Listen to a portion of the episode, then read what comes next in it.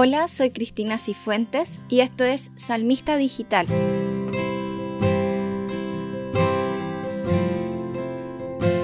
Todas las semanas estaremos subiendo nuevos salmos a través de lo que la liturgia nos propone cada día domingo.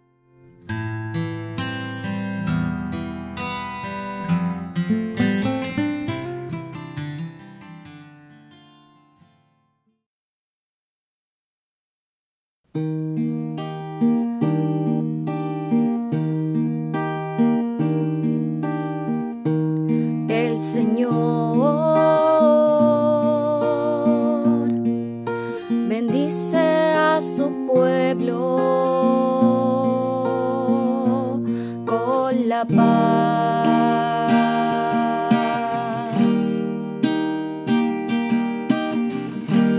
El Señor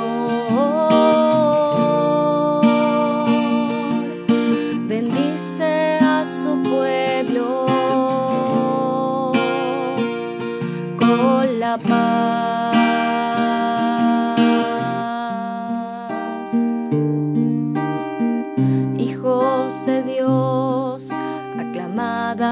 Señor, aclamad la gloria y el poder del Señor. Postraos ante el Señor en el atrio sagrado.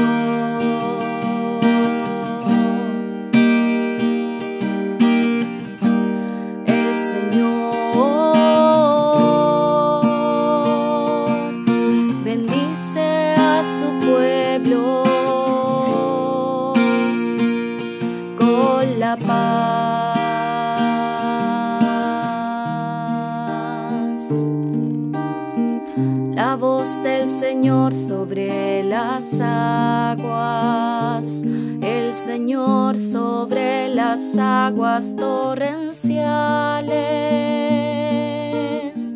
La voz del Señor es potente.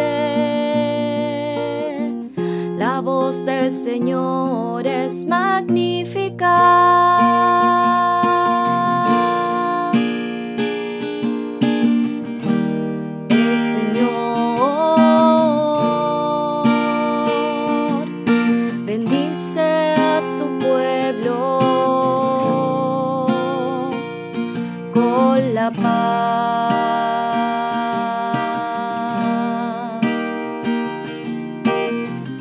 El Dios de la gloria tronado en su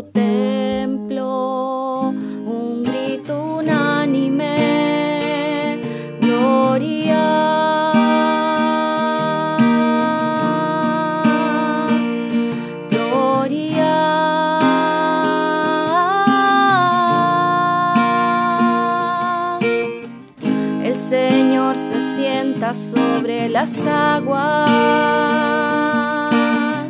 sobre las aguas del diluvio. El Señor se sienta como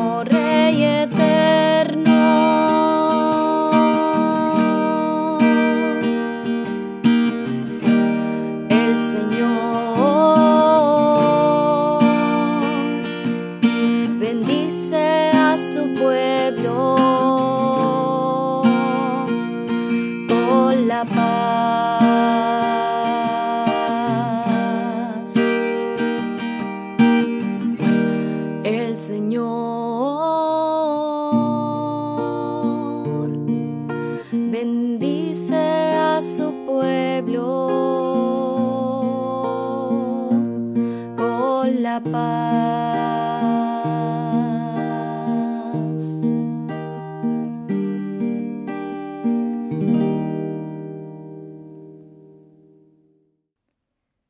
El Salmo 28, lleno de gloria y majestad, nos presenta al salmista haciendo una invocación a todos los hijos de Dios. Él celebra la manifestación de Dios en la naturaleza. Los estudiosos dicen que este salmo tiene su origen en la literatura cananea, y el poeta lo ha transformado en una oración ya vista. Ya no es entonces un himno a la naturaleza, sino un himno de la naturaleza. Es decir, las fuerzas de la naturaleza son muestra del poder, la fuerza y la majestad de Dios. Dos ideas son las que quiero compartir contigo el día de hoy. La primera es la voz del Señor, porque la voz del Señor llena el salmo. El poeta ve a Dios en las aguas, en los cedros del Líbano, en la estepa, en el desierto.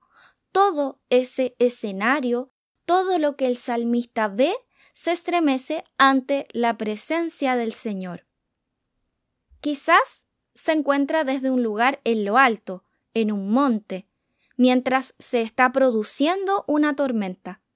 Yo lo imagino así, viendo cómo está aconteciendo entonces esta tormenta. En algunas personas esto podría causar miedo y van a tender a esconderse. Pero en este caso, el poeta queda fascinado con el espectáculo celeste, en donde los truenos son la voz del Señor, en donde los relámpagos indican poder, majestad, dominio, fuerza. Y contemplando esta imagen, el salmista dice, wow, Dios es Dios. Dios es fuerte y victorioso. Y levanta una alabanza hacia Él. Y ahora te pregunto a ti que me estás escuchando. ¿Qué alabanza puedes levantar ante la creación de Dios? al mirar por la ventana, al escuchar la lluvia, al mirar el cielo, las estrellas, los pájaros que cantan. ¿Qué alabanza, qué acción de gracias puedo hacer?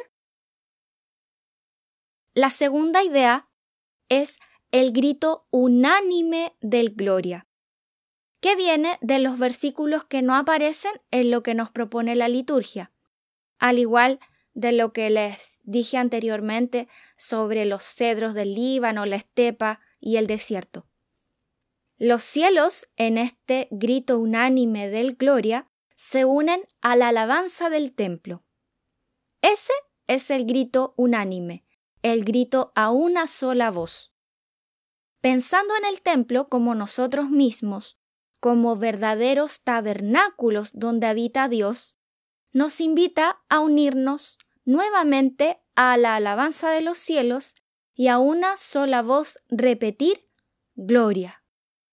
Y lo que cierra este grito es el último versículo del Salmo que lo vemos reflejado en la antífona. El Señor, luego de este reconocimiento, de esta alabanza, de esta acción de gracias, da fuerza a su pueblo y lo bendice con la paz. Este es un día para contemplar, para maravillarse de la obra de Dios, para maravillarse con la creación. Te invito entonces a compartir lo que es más significativo para ti de la creación, lo que más te gusta. Voy a estar esperando tus comentarios a través del Instagram. Y a mí en particular siempre me han gustado las mariposas, mis amigos lo saben siempre han aparecido y me han acompañado en momentos donde me he sentido sobrepasada con cosas o definitivamente en situaciones difíciles. Escuchemos entonces nuevamente el salmo de hoy y repitamos juntos. El Señor bendice a su pueblo con la paz. El Señor bendice a su pueblo con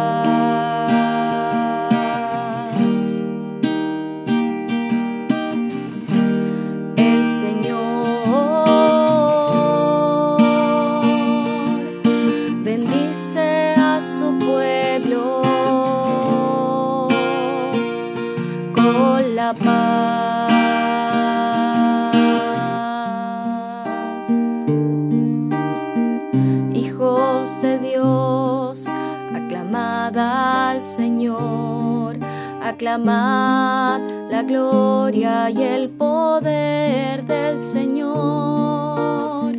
Postraos ante el Señor en el atrio sagrado.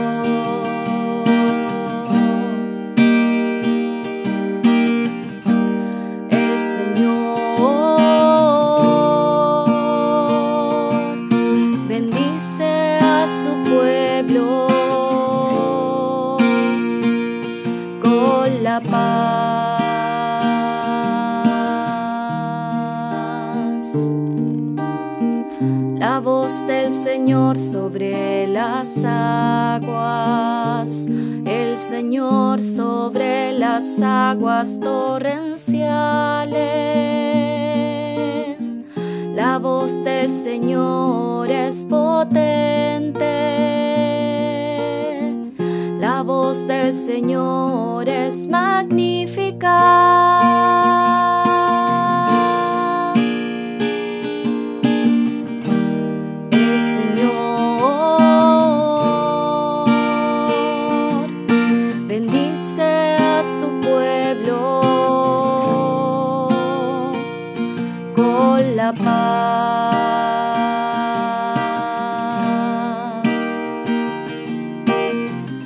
El Dios de la gloria tronado en su templo,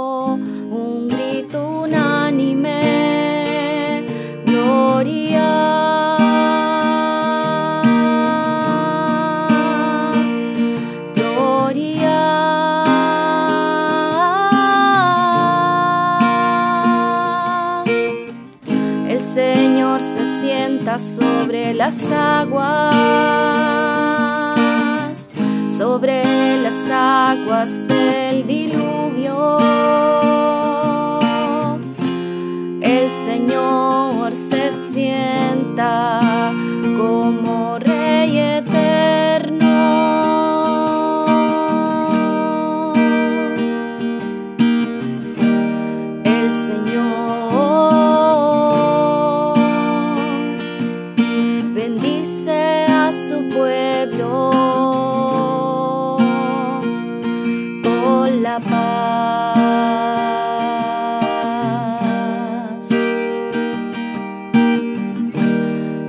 paz.